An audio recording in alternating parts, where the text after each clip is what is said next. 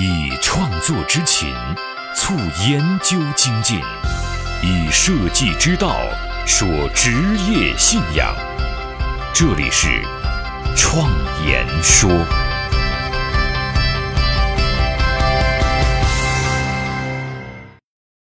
大家好，我是主持人张子健。今天啊，我们接着来聊同理心的训练方法。上一期我们说到了同理心的训练有五个步骤。第一个步骤呢是收听内在的声音，也就是收听自己的感觉。第二个步骤啊是感觉的交战，是自我感觉和意识的对抗。第三个步骤是表达感受，是描述自己的感觉。第四步呢是完全的聆听，收听他人的感受。第五步啊是反馈别人，是回应他人的感觉。首先，在工作坊的流程当中，到了这个阶段，会让大家动手，让每个人啊用 A4 纸折叠一个复杂的纸飞机。折叠完毕之后，会让大家再拿出一张纸来，再次用单手复制前面的纸飞机。可想而知，这是非常困难的。通过这个小游戏，让大家能够充分地感受到单手残疾人的状态。所以，感受。其实不仅仅是思维上站在了对方的立场上，更重要的是情感的感同身受。所以，同理心训练的第一步就是训练自己的感受能力。大家常常以为同理心是与他人的沟通技巧，其实啊，训练同理心的第一步恰恰不是面对别人，而是面对自己。首先呢，我们应该学会感受自己的情绪，这就是我们要讲的第一个步骤。收听内在的声音，也就是感受来自身体的信号，就像感受大自然环境一样。只有确认自己，才能收听别人，帮助我们理解事物的真相。改变命运的设计力量，相伴一生的职业信仰，启迪思想的心灵碰撞，坚定清晰的。幸福方向，请与我一起设计信仰。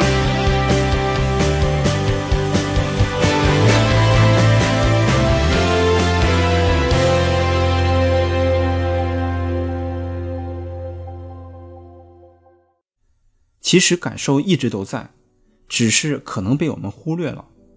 大多数情况下，是被教化的意识所掩盖了感受。教化使我们的感官变得麻木，同时啊，也抑制了感知自己。人也会在这个时候变得很累。其实啊，人可以敏感的感知的对象啊有很多种，对他人的、对自己、对环境、对万物，都可以有敏感的感知。那么，我们可以做一个小游戏来验证一下对自己的感知。请闭眼站立，聆听内在的变化。这时候，请随意的动，使身体各个部位啊都放松。身体放松之后，我们需要搜索身体的信号，看看哪里还紧张。用几分钟时间去体会，回忆半个小时之内身体的紧张部位，然后把它记录下来，并且啊，在工作坊中，请参与的学员都说一说自己感受到了什么。这使得我们第一次用最简单的方法向内看。其实训练自己感受自我的方法还有很多，还记得前几期节目中我详细的讲过那个冥想法吗？对，这就是我们在这个阶段需要做的事情，通过冥想法训练自己内观的能力。这时候工作坊啊也会带着大家去体验一次冥想的过程。这时候我们要注意，我们所要向内感知的东西是不可能被我们控制的，我们只能被动的收听。其实，来自我们身体的意识，大体可以分为三个层次。来自我们全身的感觉，这种感觉是不可以被我们的思维所控制的。我们表达感觉经常用到的句式是“我想怎么怎么样，我很怎么怎么样”。第二个层次是情绪，是来自于我们的大脑，我们是可以感知它的，并可以通过自己的意识啊去调节。第三个层次是想法，是来自于我们的大脑皮层，我们可以完全的控制它。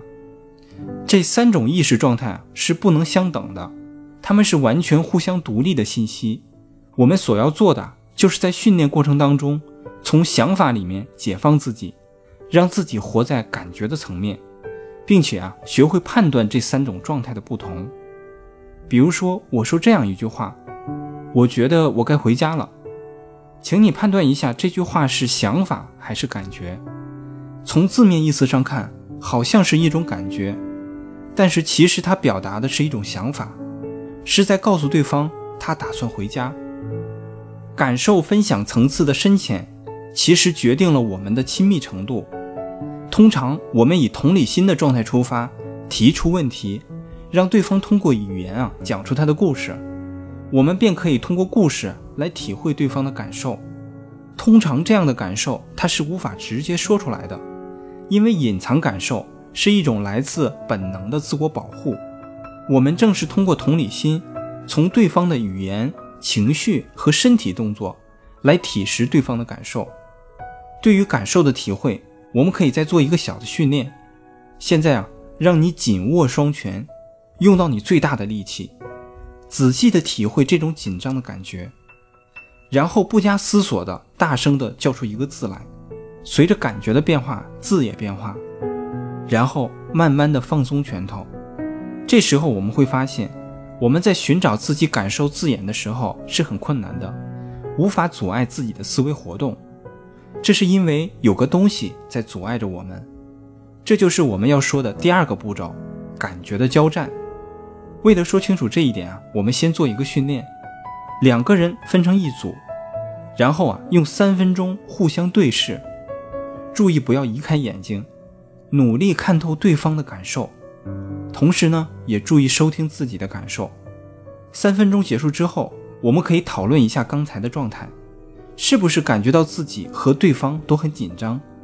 那么这种紧张的信号是从哪里来的呢？你本能的在隐藏自己。在告诉自己如何不紧张，你又从对方那里读出了什么？以上这些问题啊，都可以做开放性的讨论。它的意义不在于寻找标准的答案，而是让大家注意到，隐藏自己是人的本能。人们害怕被直接的看透，但是在行为当中又会有意无意的透露出自己的感受。每一个人的内心都有一个封锁自己的检查员。专门封锁真实的感觉，他同时啊也是强盗，试图在改变自己的感觉。这个检察员会告诉你你应该怎样怎样，这个检察员会告诉你你应该感觉怎样怎样。实际上，这种应该的感觉不是真实的感觉，这就是应该感觉和实际感觉的交战。这两种感觉的交战在我们身体里面时刻都在发生着。我们要学会分辨它们，实际感觉就是我们的原始感觉，而应该感觉呢，是来自于我们的检察员，他被意识所控制，检察员使得我们不是我自己。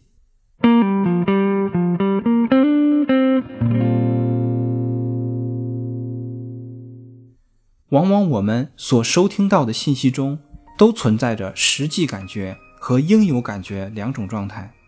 比如说，我们做这样一个练习，请描述这句话的实际感觉和应有感觉。假如一个学生说：“我这学期只得到了第三名。”请想一想，这句话的实际感觉和应有感觉分别是什么？他的应有感觉是对自己得到第三名的抱怨，而他的实际感觉可能是对自己一直排在前几名的优越感。当然，这样的判断啊，要加上对方的情绪。但是我们的字面上是无法看到对方的情绪，而实际情况下要结合对方的情绪和身体动作来判断。对于这两种感觉的判断，我们需要多加练习。比如说，我们可以通过各种各样的情境之下，来观察当事人的情绪和感受，来判断对方的真实感觉。比如下面这些句式：一，姐姐处处比我强，我在家中根本是多余的。二，班上的同学嘲笑我，因为我是个基督徒。我在祷告后，有人还会拿走我的便当。三，我爸妈根本没有权利偷看我的日记、撕拆我的信。四，我留级了，全镇人都知道。一走出家门，好像人人都在注视我。五，我已经够乖了，可是我爸妈偏不这样认为，还骂我是小太妹。他为什么不去看看别人家的小孩？上面这几个练习题啊，都是来自于高校心理学的考试题，所以场景描述啊，都是来自于学生的状态。在做这些练习题的时候，我们需要注意，越能够掌握情绪的字眼，越能够表达同理心。因此，我们需要多加注意这些情绪的字眼。常常做这样的练习，就能够让我们熟练掌握语言背后的意思。既然我们知道了人所表达的信息是多个层次的，而我们也应该锻炼自己去分析这些不同层次信息的能力。那么，我们又如何一气呵成的收听自己、表达自己，又能够收听别人呢？这就是下一期节目我们要分享的下一个步骤——表达感受。我们下一期再见。我是自由设计师张子健，感谢大家听我创言说。